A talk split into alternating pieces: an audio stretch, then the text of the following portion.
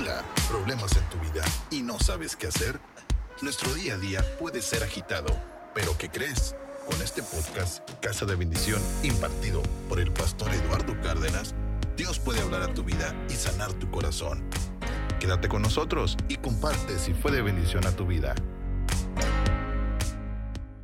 Y yo vengo a hablarte con todo mi corazón sabiendo que vas a ser muy, muy, muy bien ayudado, muy edificado en esta hora. Yo, yo quiero que cuando te diga el, el, el tema, yo quiero que te alegres porque tiene que ver con tu alegría y tiene que ver con tu ánimo. En la parte 3 yo le he titulado Ánimo, valora lo que tienes. Vamos, dígale a alguien, ánimo, vamos, codéale poquito, no le vas a dar en el estómago, pero dile, hey, ánimo, valora lo que tienes. Vamos, grite conmigo, Señor, háblanos. Queremos escuchar tu voz. Dígale a alguien, ánimo, valora lo que tienes. Si queremos avanzar en todas las áreas con éxito, yo no quiero, no creo, todavía me da risa cuando escucho a comentaristas decir, este equipo salió a ganar. Todos salimos a ganar. ¿Sí? Pero si queremos avanzar en todas las áreas para ganar, si queremos avanzar en todas las áreas para tener éxito, Juan Manuel está poniendo una empresa no para fracasar, la estás poniendo para ganar. Usted sale cada día para ganar. No a ver si va a ganar. Usted sale para ganar. Todo lo podemos en Cristo que nos fortalece, ¿sí o no? Todo, absolutamente todo. Pero escuche bien, si queremos avanzar en todas las áreas con éxito, tenemos que empezar valorando lo que tenemos. Se lo repito, tenemos que empezar a valorar lo que tenemos.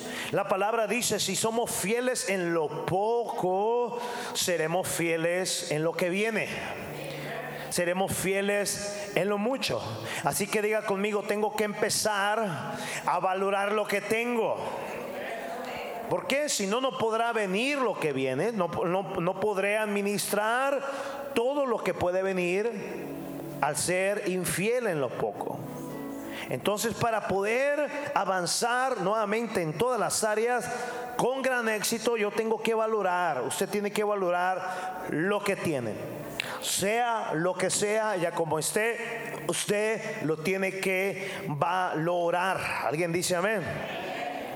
Eh, ahí en primera de Tesalonicenses capítulo 5, verso 16.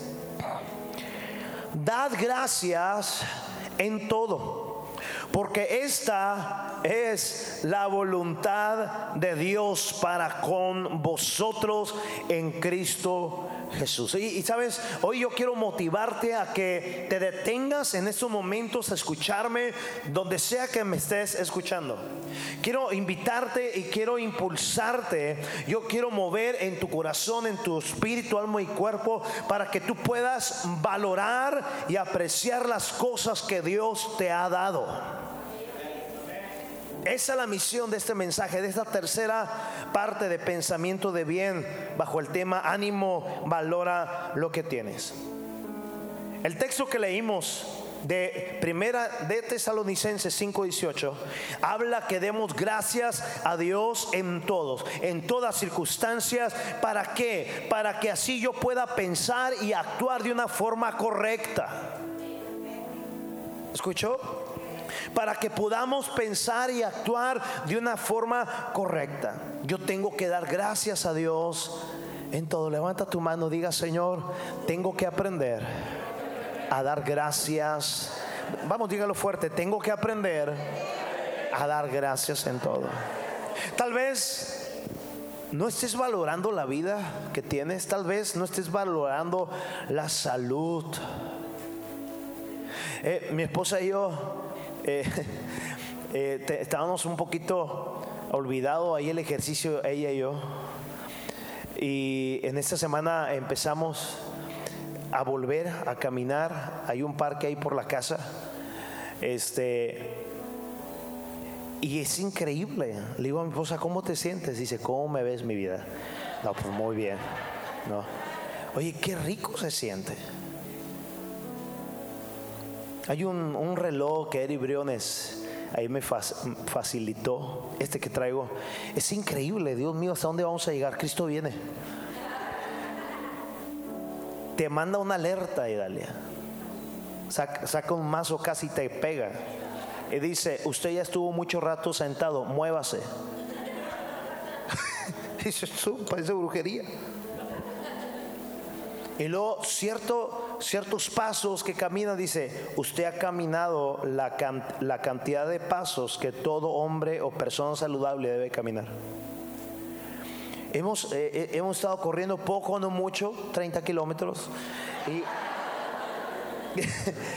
oye, qué rico se siente. Qué rico. Una de mis hijas le dijo a mi esposa, ¿no andas a dolorida? Dijo, no. Anoche le volví a preguntar a mi esposa, ¿cómo te sientes? Dice, muy bien, me siento súper bien.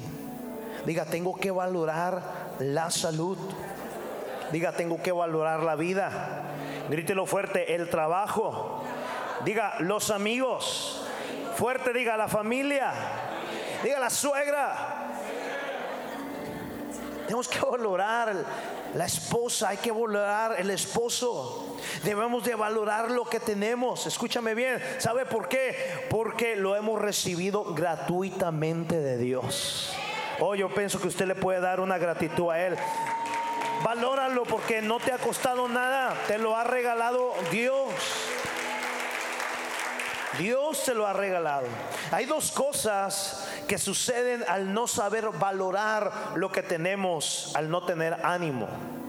La primera cosa que sucede es que si no eres capaz, si no somos capaz de apreciar, de valorar lo que tenemos ahora mismo, entonces estaremos sumergidos en una profunda inconformidad de vida. Tienes tanto que no te das cuenta. Lo repito, tienes tanto que no te das cuenta. La segunda cosa es que las personas que no aprecian son mucho más propensas al no apreciar, al no valorar. Están siempre mucho más propensas a pasar demasiado, demasiado tiempo en el mostrador, adivine de qué, de la queja en sus vidas. Diga, tenemos que apreciar. Ahí en Romanos capítulo 12, verso 11 al verso 12, trabajen con mucho ánimo. Fíjate, no, no, dice que trabajen, que sirvamos nada más, sí, dice, si lo vas a hacer, hazlo con mucho ánimo. Hace días estuvimos, eh, el domingo pasado, estuvimos con el buen Ernesto y Carmen él se tuvo que ir ahorita a hacer unas diligencias con su hijo, pero él estuvo aquí en Fosay y, fuimos a pasear juntos como familia, ya habíamos estado con ellos semanas atrás almorzando y, me dice, pastor, ¿sabes una cosa? Está siendo mi mejor enero de muchos años. Es mi mejor enero. Dice, de no haber nada, estamos empezando a volver a tener todo.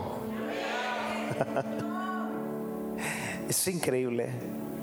Él hace cocinas a zonas residenciales y dice que lo contactaron algunos clientes. Dice, cuando un cliente te habla es porque ya ha visto uno o dos presupuestos. Y él sabe. Dice, pues yo fui a medir y esto, aquello, pero yo siempre ando con mucho ánimo, pastor con mucho ánimo y estoy ahí platicando y trabajando. Y dice, y mi presupuesto se lo di. Y dice, y el cliente me dijo, andas arriba que todos. o sea, andas por encima de todos. Dijo, pues sí, pero el trabajo va a ser por encima de todos. Y dice, pero sabes una cosa, te voy a dar el trabajo a ti. Y que él dijo, ¿me lo vas a dar a mí? Sí, te lo voy a dar a ti. Si sabes por qué? Porque los que han venido, uno vino en camión urbano, no tiene nada de malo, pero no le dio confianza. Quería quién sabe cuánto adelanto, no le vi presentación ni ánimo.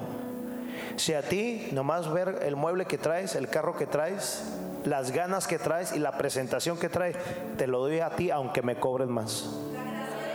Le dijo, a ti te puedo soltar ahorita 40 mil pesos porque me has dado confianza, me has dado presentación. Diga conmigo, Dios me dice que trabaje con mucho ánimo.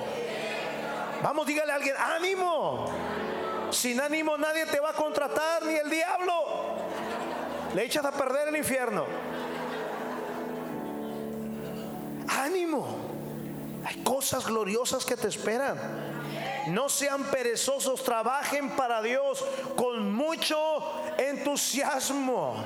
Vamos, digan mucho ánimo y mucho entusiasmo.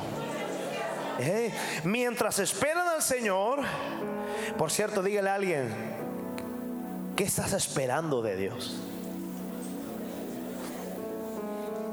Te refresco un poquito la memoria, Jeremías 29, 11, planes de bien y no de mal para darte al fin lo que tú estás esperando en Dios.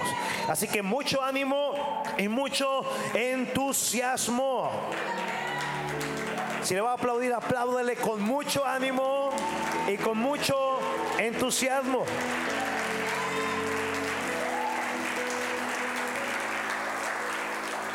Y mientras esperan al Señor, mira lo que dice el Señor, muéstrenme alegría. Muestren alegría. Cuando sufran por el Señor, muéstrense pacientes. Cuando ora al Señor, muéstrate constante. Vamos, diga Señor, háblanos. Mira mis amados, hay mucho más probabilidades que se te abran puertas con una actitud de victoria que con una actitud de derrota. Hay muchas más probabilidades. Esa gente está viéndote como un escáner psicológico a ver cómo anda tu estado de ánimo. Imagínate, es que vengo a pedir trabajo.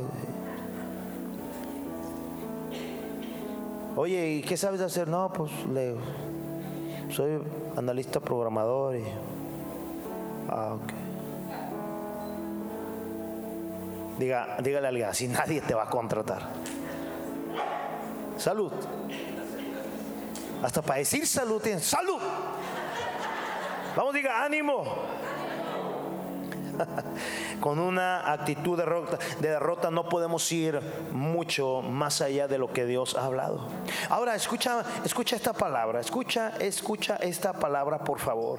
Un error eso lo mencioné en la segunda parte, te lo quiero volver a recordar. Un error sería querer tener ánimo o querer tener ánimo cuando ya todo esté resuelto, cuando la casa esté construida, cuando los hijos estén recibidos, cuando el marido cambie, cuando el marido rebaje, cuando cuando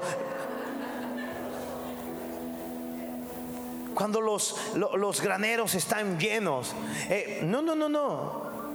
No, no, eso sería un error querer tener ánimo cuando venga, según tú y yo, lo grande, cuando venga el resultado favorable que esperamos. Diga conmigo, la victoria empieza con lo que tenemos ahora mismo. Vamos, dígalo conmigo, la victoria comienza con lo que tenemos ahora mismo. Hay un ejemplo en la Biblia, obviamente. Dios le da una tarea titánica a Moisés. 400 y pico de años esclavizados los hebreos, cerca de cuatro millones, usted lo puede ver en, en Éxodo capítulo 3, el diálogo que tiene el Padre con Moisés para convencerlo, pero Moisés tenía una mentalidad, escúchame, de gobierno egipcio, pero también al toparse con el gran yo soy se le caen todos esos argumentos, sabía del poder de Egipto, sabía lo, lo sádico que eran con el látigo para atormentar a, a los hebreos, pero ahora dice, no me van a creer, no me va a creer Faraón, el pueblo tuyo no me va a creer a mí, ¿cómo le voy a hacer? Y Dios le explicaba, oh, cómo Dios tiene paciencia con nosotros. Lo repito, cómo Dios tiene paciencia con nosotros. Y te dice, mira, mira, y si te van a creer, y diles que yo soy el gran yo soy esto. Pero llega un momento en que Dios nos lleva y nos empuja. ¿Por porque Él nos quiere agarrar en fe, con ánimo y con entusiasmo, empezando desde donde tú estás y con lo que tú tienes en tu mano. Llega el capítulo 4 y ves ahí en el verso 2 y Jehová le dijo, porque Moisés le está haciendo puras preguntas obvias y buenas. ¿Cómo le voy a hacer? Jehová le dijo, ¿qué es lo que tienes en tu mano? Y él respondió, lo que tengo en mi mano, ¿qué es? Una vara. El desafío es fuerte, el desafío es titánico, pero diga conmigo, Dios no va a usar lo que yo pienso que tendré en un futuro. ¿Le estoy hablando a sabios aquí? Diga, Dios va a usar lo que ahora mismo tengo en mi presente. Dios no solamente, Dios no necesita lo que tú y yo creemos que queremos tener para poder ser efectivos. No, a Dios no le interesa eso. Si fuera así, Dios le hubiera dotado de muchas cosas, pero simplemente Dios le dice a Moisés, ¿qué es lo que tienes en tu mano? Y es lo que Dios te pregunta a ti ahora, ¿qué es lo que tienes en tu presente? ¿Sabe cuál es la respuesta de mucha gente? Nada. Aquella viuda que estamos estudiando en la academia dijo, no tengo nada, tengo un poquito Dígale a alguien, eso poquito que tú tienes es lo que Dios necesita para que tú despegues. Mire, cuando yo veo que Dios no está pidiendo una grande fe, sino fe como el grano de mostaza, la más pequeña entre su rama. Diga conmigo, Dios no ocupa grande fe de mí. Él ocupa del tamaño del grano de mostaza así mi fe para poder hacer lo que Él tiene que hacer. Y cuando yo voy a la raíz hebrea de la palabra vara, diga vara. Es increíble porque dice, en el hebreo es la palabra mate y maté en el hebreo quiere decir rama. Y es increíble que rama es por lo que se extiende. Diga, rama que se extiende. Entonces levante su mano, diga, lo que tengo ahora a través de Dios tiene el poder y el destino de extenderse, Juan Manuel. Si la está captando. Lo que tienes hoy que tú dices, ¿cómo podré hacer esta grande chamba que Dios me está pidiendo? Dios dice, a ver, a ver. ¿Qué tienes en tu mano? Una vara. Con eso, dice Dios, yo puedo empezar. Porque rama también, esta palabra hebrea de vara, rama, tiene que ver con gobernar. Pero hay algo asombroso que tiene que ver también con sustento para la vida. Diga conmigo lo que tengo ahora. Puesto en las manos de Dios. Su destino es crecer. Su destino es trascender. Su destino es sustento de vida. Yo no sé si estoy hablando con gente correcta, que tenga una vara, que tenga un comienzo pequeño, pero grandioso en el destino de Dios.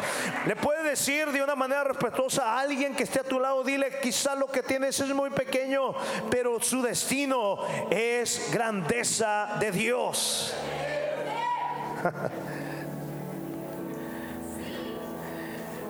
No dejemos, amados, no dejemos que pase el tiempo para luego voltear hacia atrás y ver que con eso poco, según nosotros que teníamos, pudimos haber avanzado muchísimo, pero ya pasó el tiempo.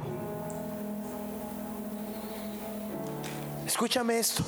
Si tengo tu atención, ya no dejes que pase el tiempo. Ahora que, que, estamos troteando, corriendo, caminando, mi esposa y yo, la verdad, y se lo digo con sinceridad, digo, ¿por qué no lo hicimos antes? Estaríamos más saludables. Lo vuelvo a repetir, estaríamos más saludables. ¿Por qué no lo hicimos? Pero sabes qué, ya no puedo arreglar el pasado. Tengo que tener mucho ánimo, mucho entusiasmo para valorar mi presente y empezar desde esa línea. Empezar desde ese momento. Vamos, dígale a alguien, no dejes que pase el tiempo. Y valora lo que tienes. Tienes razón, ¿eh? Esas reflexiones de esos viejos de antes, no me vayas a llevar flores al panteón o te jalo las patas en la madrugada. Y luego la escupida. Es que tiene razón. En la mañana que veníamos viendo, viendo a los que nos están escuchando cerca de aquí de la congregación, hay un panteón municipal. Ya mero los entierran en la avenida, ¿no? Sobre cupo. Y dijo una de mis hijas, Mackenzie, que es más directa, dice, a mí no me importa dónde me entierran. Porque mi esposa venía hablando de que eh, una de, sus amigas pastoras dijo, hay un panteón bien bonito, hasta te dan ganas de acampar ahí. Y Mackenzie dijo, pues a mí no me importa dónde me entierren. Uno de los tíos de mi esposa allá en, Nuevo Morelos, Tamaulipas, dijo, eh, pórtese bien conmigo porque si no, me lo voy a podrir aquí. O sea, entiérrame donde sea. Pero es, cierto. Hay gente que llora tanto de una manera incorrecta a sus seres queridos. ¿Sabe por qué? Usted tiene la respuesta. Dígame por qué le llora tanto de una manera incorrecta. ¿Por qué no estuve ahí? ¿Por qué no estuviste ahí? ¿Por qué no disfrutaste más a este ser querido? ¿Por qué no lo hiciste? Oye, te dijeron una y otra vez, oye, vamos allá. No, no tengo tiempo. Y si tenías tiempo. Yo le he dicho aquí a hijos espirituales que, que, atienden a sus padres. Yo le digo, ¿sabes qué, hijo? Lo importante de que cuando Dios recoja a tu ser querido, si así Él lo quiere antes que a ti, tus lágrimas van a ser correctas. Porque te has esmerado atendiendo a tu mami, a tu papi. La única lágrima es de que ya no lo vas a ver por un instante pero no vas a estar llorando de una manera incorrecta. Diga conmigo, no debo dejar pasar el tiempo para luego lamentarme. En Eclesiastés capítulo 3, verso 11 dice, cuando Dios creó este mundo, Dios todo lo hizo hermoso. Diga, todo lo hizo hermoso. ¿Alguien le puede decir gracias Dios por hacerme así? ¿Usted es hermoso? Pregúntale a Gordolfo Gelatino. Ese hombre tenía identidad. ¡Ay! ¿Él tenía identidad? ¿O no tenía identidad? Los milenios no saben lo que estoy hablando, ¿ah? Él tenía identidad. Se miraba al espejo, la, la, ceja hasta acá, y varias hermanas así también. hasta acá la ceja. Parecen Tommy, ¿no? Los milenios tampoco conocen lo que es Tommy. Pero ese hombre tiene identidad. ¿Cómo decía el coro de esa canción? ¿Cómo dice? Soy hermoso. ¿Ya ve?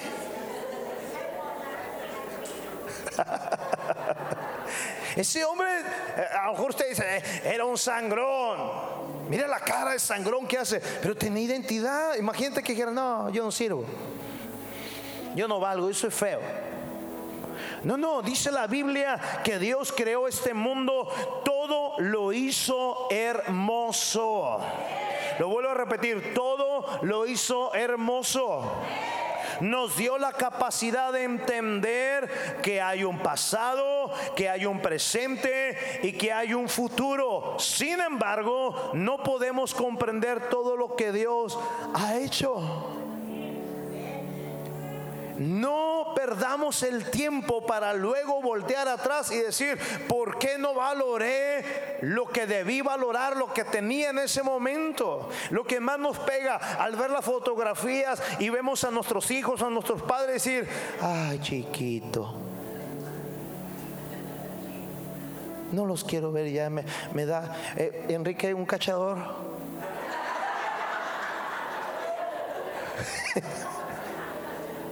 No, no quiero ver eso. Es que, ay, cómo no fui más buena con él. Cómo, cómo, cómo no fui bueno con él. Esto, eh, dígale a alguien, no te quieres lamentar. Disfruta. Lo vuelvo a repetir, no te quieres lamentar. Disfruta. Valora. Valora. Te estás perdiendo de mucho. Ya no, ya no debemos de, de, rechazar, desprestigiar lo que tenemos en este momento. Eh, yo traigo esa encomienda de parte de Dios de hacerte valorar lo que tienes ahora. Pero ya no estamos hablando mal de lo que tenemos ahora. Yo, yo quiero recordarte una frase de la academia que tenemos aquí en Casa Bendición. Recuerda esta frase, lo que no valoro, no lo honro. Y lo que no honro no lo cuido. Lo que no cuido lo descuido. Y lo que descuido lo voy a perder. Vamos, diga conmigo, tengo que valorar lo que tengo. Acuérdese Job capítulo 8, verso 6 y 7. Si eres puro, y vives con integridad, sin duda que Él se levantará y devolverá la felicidad a tu hogar, aunque comenzaste con poco. Lo repito, aunque comenzaste con poco, terminarás con mucho. Yo no sé si usted pueda abrazar, aplaudir con mucho ánimo, con mucho entusiasmo esta palabra. Aunque comenzaste con poco, terminarás con mucho. Vamos, dígaselo a varias personas. Dile, hey, aunque comenzaste con poco, Juan Manuel, estás comenzando con poco, pero a las manos de Dios terminarás con mucho. Ahora adivine que con eso poco que dices tener en las manos de Dios puede ser algo grandioso. Dije que puede ser algo grandioso ya sea ese poco en tu matrimonio, ya sea eso poco con tus hijos, ya sea ese poco en tus estudios, eso poco en tu trabajo, ese poco en tu salud. Escúchame, Dios trabaja con lo poco para eso poco transformarlo en su grandeza. Oh, vamos, dígaselo a alguien, diga conmigo, tengo que empezar a valorar lo que tengo y ponerlo a cada instante en las manos de Dios para que todo lo que viene para mi bien no se derrumbo. Ánimo, iglesia, ánimo, ánimo. Ahora, una cosa es tener sueños, proyectos, ser visionarios y otra cosa es ser obsesionados para pasar a estar impacientes y sobre todo no tener paz. En Apocalipsis capítulo 3, verso 10, por cuanto has guardado la palabra de mi paciencia, yo también te guardaré de la hora de la prueba que ha de venir. Diga, las pruebas van a venir. Vamos, dígaselo a alguien, las pruebas van a venir. Pero dice el Señor, si tú guardas la palabra de mi paciencia, no andas de impaciente. No hay que confundir visión con impaciencia o con ambición. Diga, todo lo que emprendamos debe estar con la paz de Dios. La bendición de Dios es la que enriquece y no añade tristeza con ello. ¿Ok? Por cuanto has guardado la palabra. Levanta tus manos, por favor. Tú que vas conduciendo, no lo hagas.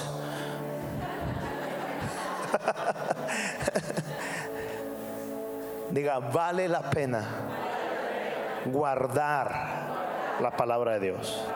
Diga, accionarla y obedecerla. Diga, es una póliza poderosa para cuando vengan los tiempos difíciles, yo no tenga que vivir esa dificultad.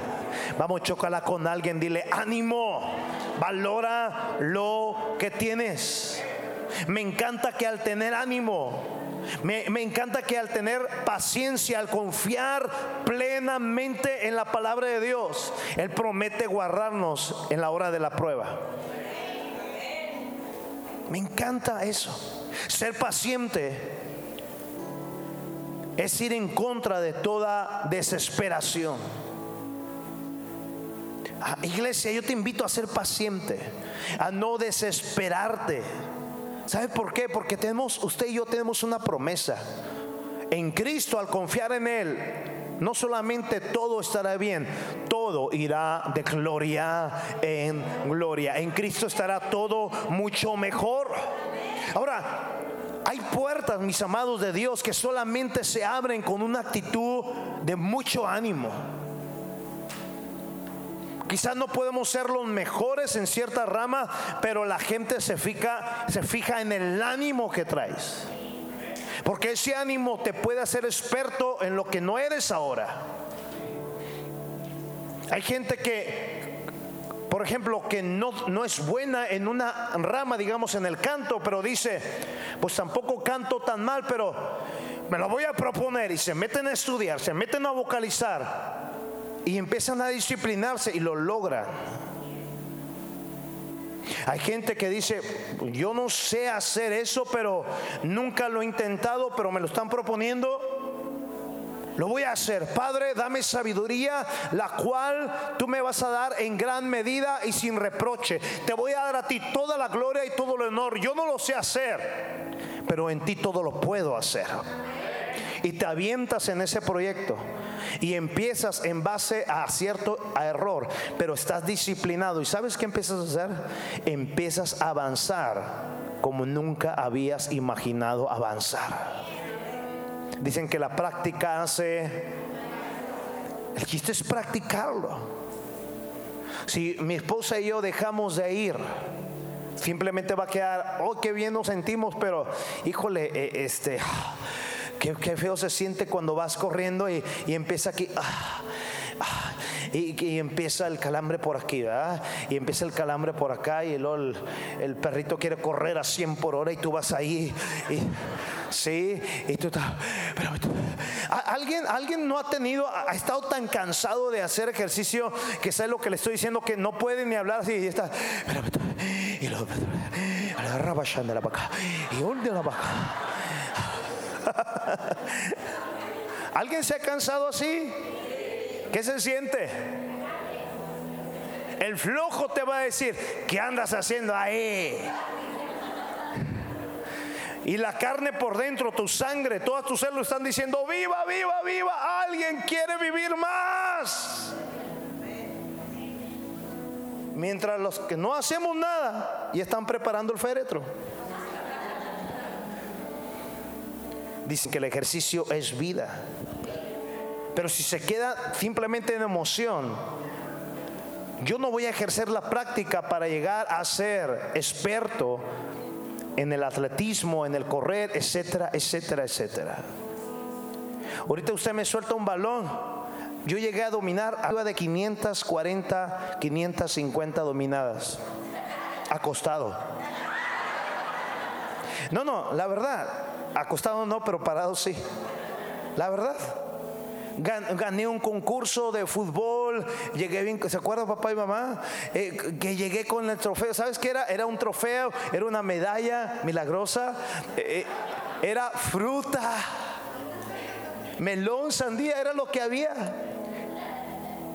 alrededor de la colonia hicieron una convocatoria de, barrio y luego era de después las finales de uno contra uno, era de cuadras, ¿no? Y su pastor ganó. Si ahorita tú me sueltas un balón, yo no voy a dominar 500, ¿qué te dije? 40, voy a dominar 700.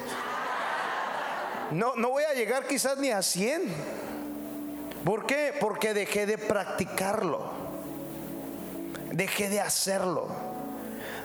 Diga, tengo que valorar mi presente para valorar lo que Dios ha dicho de mí. Ahora, escucha, hay puertas que solamente se van a abrir con una actitud animada, con una actitud correcta en la palabra de Dios, permaneciendo en una mentalidad de acción constante, permanente. Porque cuando Dios ve nuestro ánimo, Él ve nuestra fe. Y cuando Dios al ver nuestra fe, Él ve que estamos confiando totalmente en su amor insuperable y Dios puede trabajar con eso. ¿Sabes qué habla Proverbios capítulo 18, creo que verso 14 dice, la enfermedad aquel que está enfermo, el ánimo lo puede levantar de cualquier situación. Pero aquel que ha perdido su ánimo, nada, nada lo puede levantar. Ni psicólogos, ni medicinas, ni dinero, ni predicadores, ni Dios. La Biblia dice, aquel que está enfermo, su ánimo lo puede levantar. Pero aquel que ha perdido el ánimo, nada lo puede levantar. Vamos, a al que está a su lado, ánimo. Hay cosas gloriosas que te están esperando. Ahora, tener ánimo no es descuidar nada en las prioridades de la vida. Diga conmigo prioridades de la vida. Una vez más diga prioridades de la vida. Anótelas, por favor. Tener ánimo no es descuidar ninguna prioridad de la vida. Y la primera prioridad de la vida es Dios. Diga Dios. La segunda prioridad es la familia. Ah, caray.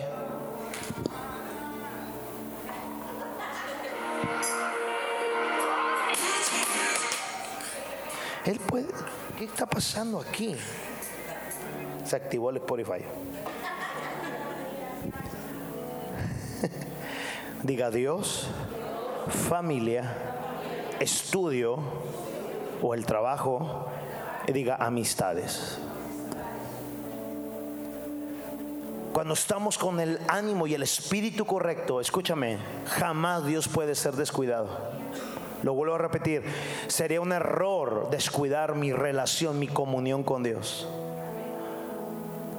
cuando, estoy, cuando soy con el ánimo correcto en la presencia, en la palabra de Dios, escúchame, mi familia reconoce mi ánimo y por lo tanto no la voy a descuidar. No voy a descuidar tampoco el estudio o el trabajo. Mucho menos tampoco voy a descuidar las amistades. Pero todo eso tiene que ver con estar valorando queriendo, amando lo que tenemos hoy. ¿Sabes una cosa? Bajo esa escalita que te digo, esa, o esas prioridades que te di,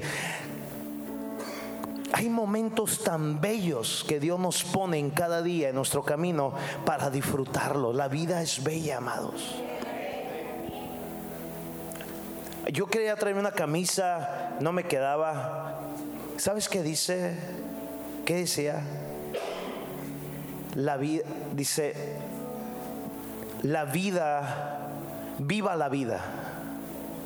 Y le dije al chico, oye, porque el, concepto ahí medio urbano me gustó, era negra con letras blancas. Le digo, esa es una leyenda urbana. Eh, eh, háblame, le digo, soy ignorante en ese tema. El chico se reía, dice, eh, y le volteé la camisa este, decía, no sé cómo se pronuncia, pero decía Coldplay, algo así. Coldplay. Esa cosa. Con Flays no, ¿eh? Y le digo, ¿y quién es? dice, no lo conoce. No, es un cantante bien famoso. Y le digo, a ver, déjame lo busco aquí. El tipo tiene 33 millones de oyentes al mes en la plataforma de Spotify. ¿Sabes tú lo que son 33 millones que lo escuchan al mes? Y yo dije, qué padre que me la voy a medir. Y como estamos haciendo ejercicio, enflaqué y no me quedó. Y dije, en un momento el mensaje quiero abrir así. ¿Qué dice aquí? Viva la vida. Grite conmigo, tengo que vivir la vida. Si mi prioridad es Dios, la familia y todo lo que viene abajo, estudio, trabajo, amistades, amados, la vida es tan hermosa. Tiene cuadros tan bellos. Dios nos da un lienzo con los, los pinceles como para que tú y yo pintemos amargura. Odio febrero, no tengo novia. La Navidad es tan chidísima como para que digas, de niño me bautizaron con limón, odio la Navidad. No, amados. La vida es tan riquísima, es tan bella, que los cuadros que pueden venir contrarios no pueden opacar la belleza de Jesús, que es el camino y verdad a vida para amargarnos. Si tú conocieras al que está detrás de ti, al que se sentó a un lado de ti, te has perdido mucho de su amistad. Nadie dijo nada, parece, andan bronqueados, ¿está bien? ¿Está bien? Son testigos, mormones de todo tipo. Pero voltea con alguien, dile, quiero conocerte.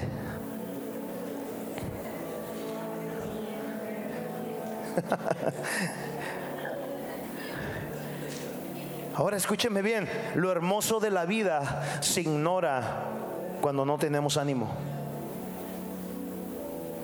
Lo hermoso de la vida se ignora cuando no tenemos ánimo. ¿Ha visto la película Vida es Bella? ¿Eh? Hermosa película. Tú dices, ay, sí, la, la voy a ver saliendo, pero cambia. Cambia. La vida es bella. Hay dos cosas que Dios hace al tener ánimo y al no tenerlo tampoco. Escúchame. Dos cosas que Dios hace al tener ánimo y al no tenerlo en nuestras vidas.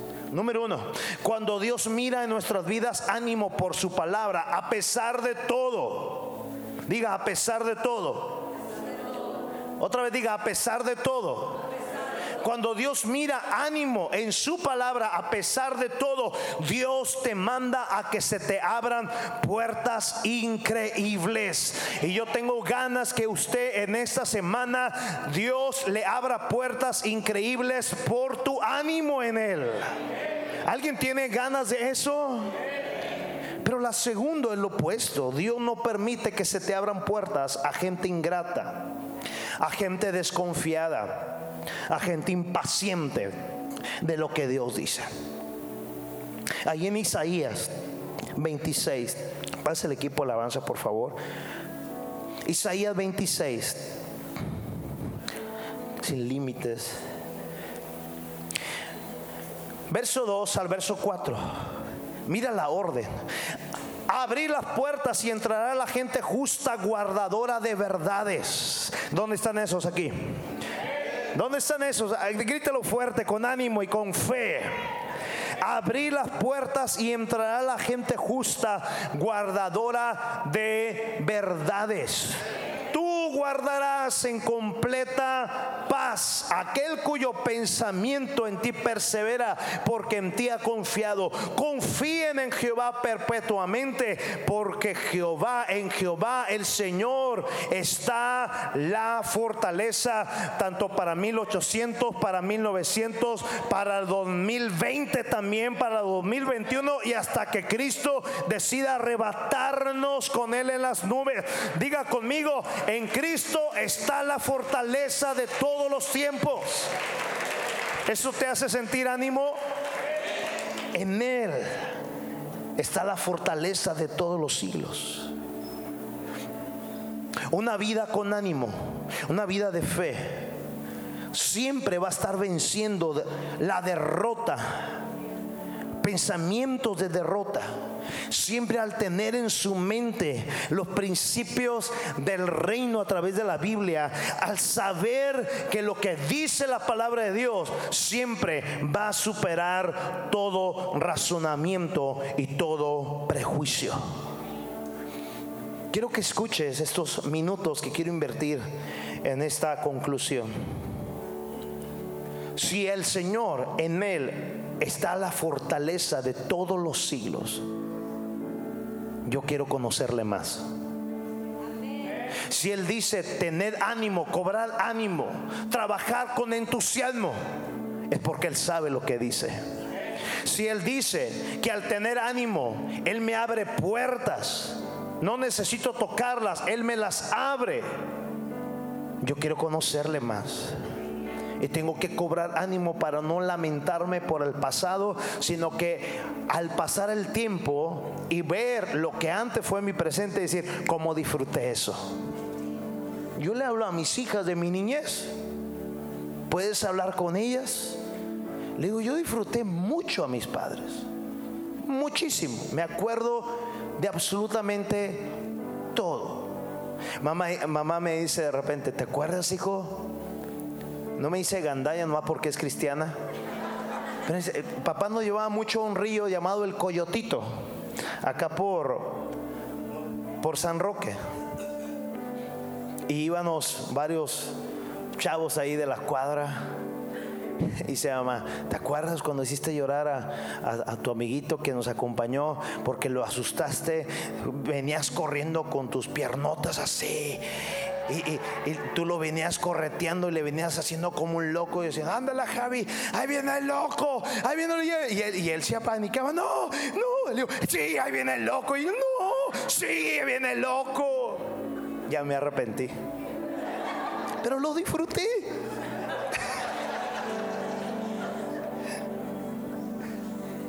Me acuerdo de la cacería que íbamos un día, me iban, me les perdí en el monte eh, varios amigos de papá iban enojados porque nadie llevaba chamaquillo, nomás yo.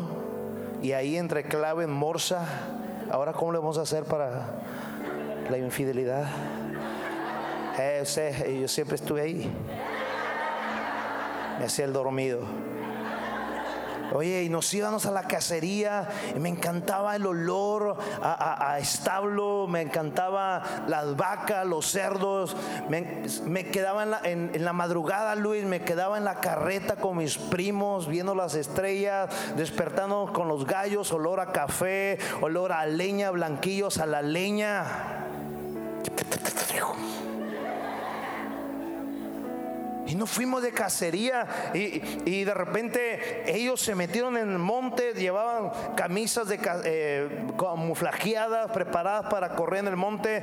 Y dijeron, cuidado porque tu hijo no trae así y el monte se va a cerrar y nos va a agarrar esa, eh, la uña de gato, es una espina horrible.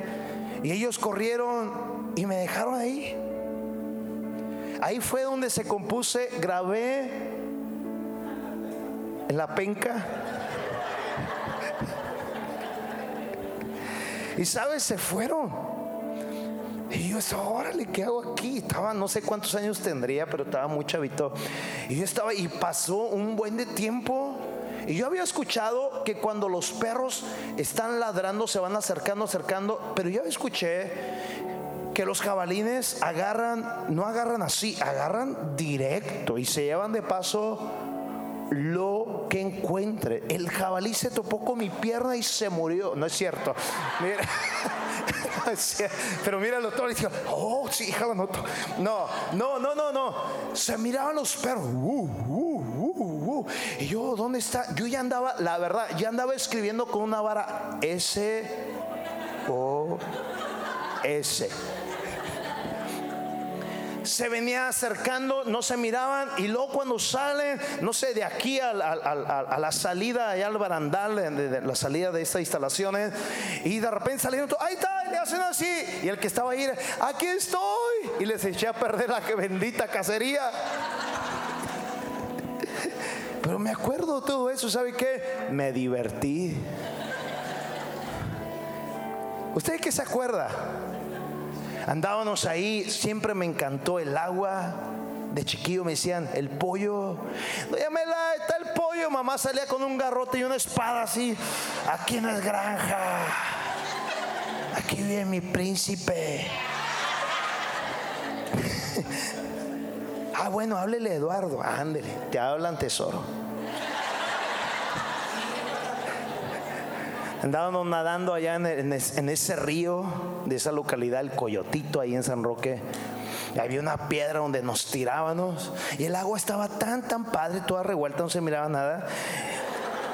Y yo, yo me acababa de, aventar y estaba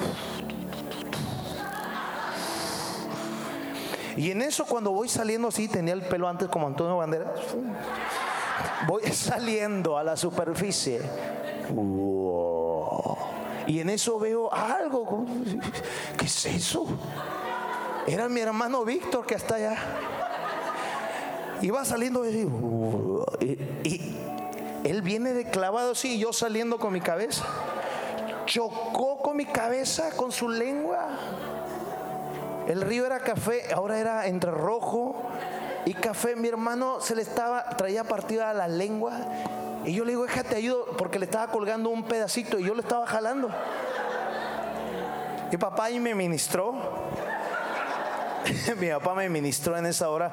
Y le dijeron a mi hermano Víctor, si le hubieran arrancado el pedazo, hubiera quedado...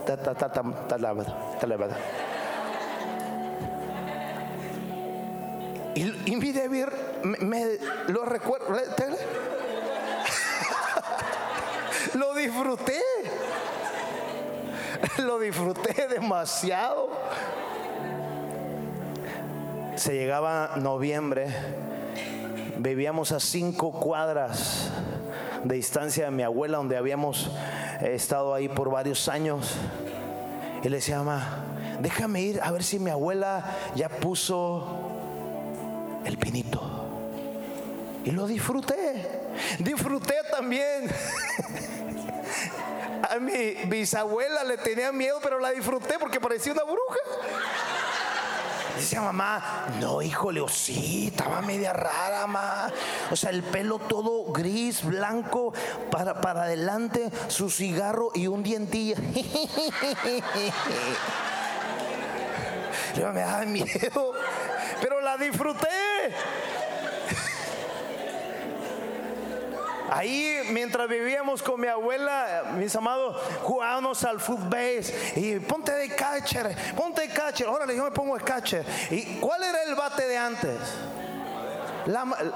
el palo de una escoba.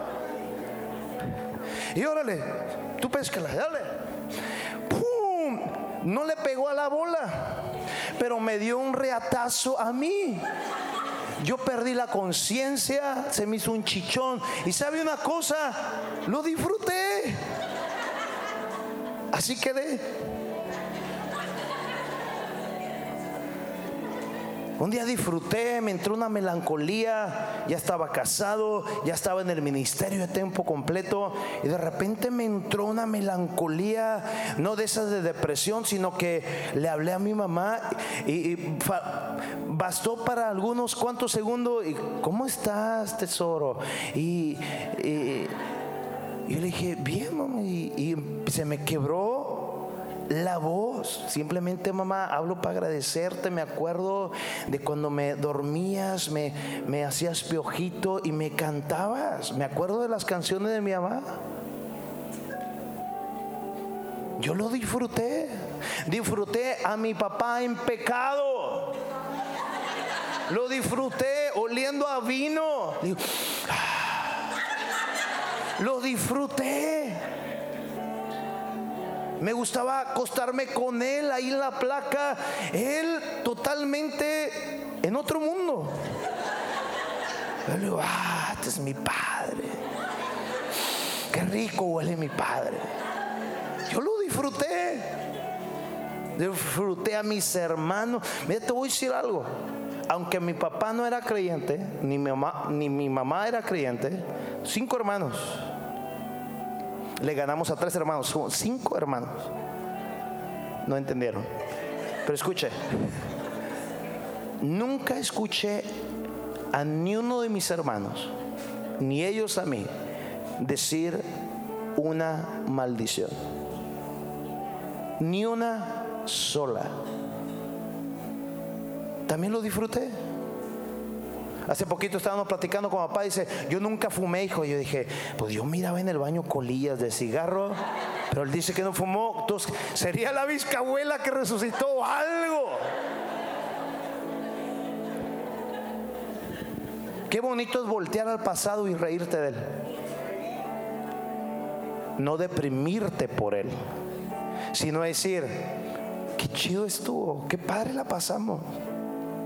No teníamos mucho, pero teníamos tanto amor. Cuando nació la primera piraña de Bani, eh, bastó de dos, tres días para ir con mi papá y mi mamá llorando, quebrado. Yo decir, papá, mamá, son increíbles. ¿Cómo le hicieron ustedes con cinco?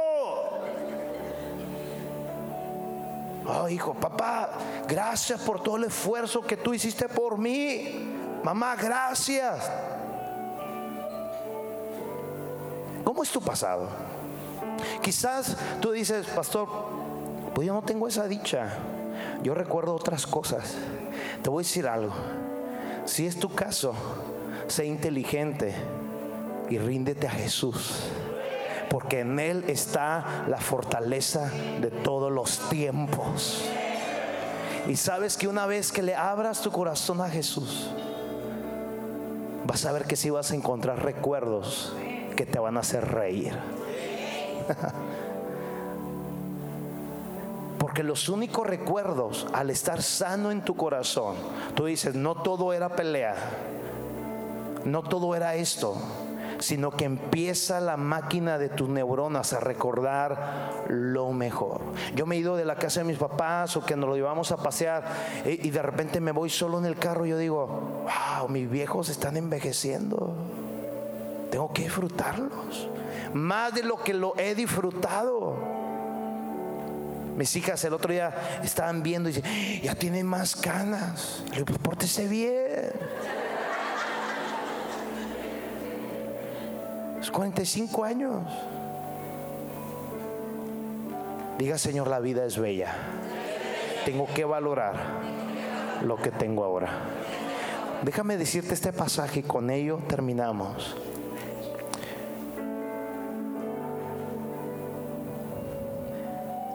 Según de Corintios 4, versos 7 al 14 y mismo capítulo, pero del verso 16 al verso 17, ahí va a aparecer arriba.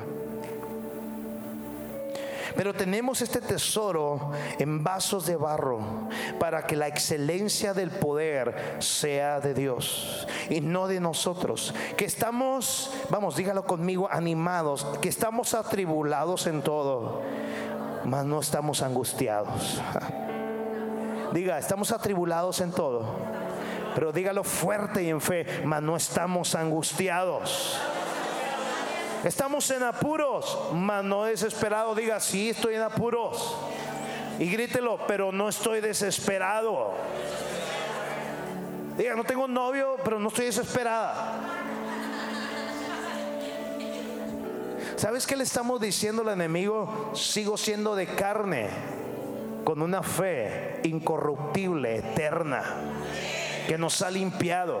Reconocemos que estamos, sí, estamos en apuros, pero no estamos angustiados, mas no desesperados. Estamos perseguidos, mas no desamparados. Dígale a alguien, te recuerdo que no estás desamparado. ¿Alguien se alegra por eso? Estamos derribados. Quizás algo en este en lo que va del año algo te ha pegado y te ha derribado. Pero hay buenas noticias. Aunque estás derribado, no estás destruido. Usted se alegra por eso también. Llevando el cuerpo en el cuerpo siempre por todas partes la muerte de Jesús. Para que también la vida de Jesús se manifieste en nuestros cuerpos. Porque nosotros que vivimos siempre estamos entregados a muerte por causa de Jesús, para que también la vida de Jesús se manifieste en nuestra carne mortal. De manera que la muerte actúa en nosotros y en vosotros también que actúa, digan la vida. Vamos, diga la vida pero teniendo el mismo espíritu de fe conforme a lo que está escrito, creí, por lo cual hablé. Nosotros también creemos, por lo cual también hablamos, sabiendo que el, él aquel que resucitó al Señor Jesús, a nosotros, alégrese, a nosotros nos resucitará con Jesús y nos presentará juntamente con nosotros. Por tanto, no desmayemos. Ante, antes, aunque este nuestro cuerpo de hombre exterior o interior se va por tanto, no desmayemos. Antes, aunque este nuestro hombre exterior, diga, se va desgastando. Diga, nos vamos desgastando. El interior, no obstante, gócese por esa palabra, se va renovando día con día. Entonces, ¿quién es más joven que quién? Si nuestro hombre exterior a los ojos de Dios se va renovando cada día, ¿quién es más joven, los jóvenes o los adultos? Por lo cual dice aquí, no desmayemos. Antes, aunque este nuestro hombre exterior se va desgastando, el interior, el interior no obstante se renueva día con día, porque esta leve tribulación momentánea produce en nosotros un cada vez más excelente, eterno peso de gloria. Escúchame, lo que nos está diciendo estos versículos simplemente es que somos vulnerables es que somos muy, muy frágiles. Que estamos viviendo en medio de un mundo quebrado, contaminado, enfermo por la maldad, por el rechazo a Dios, por el pecado. Pero diga conmigo, nosotros somos afortunados. Vamos, los afortunados muevan sus manos. Diga, nosotros somos afortunados. Diga, porque la vida que es Jesús nos ha encontrado, nos ha alcanzado, nos ha perdonado, nos ha limpiado, nos ha justificado para reinar con Él en gloria, empezando desde este momento.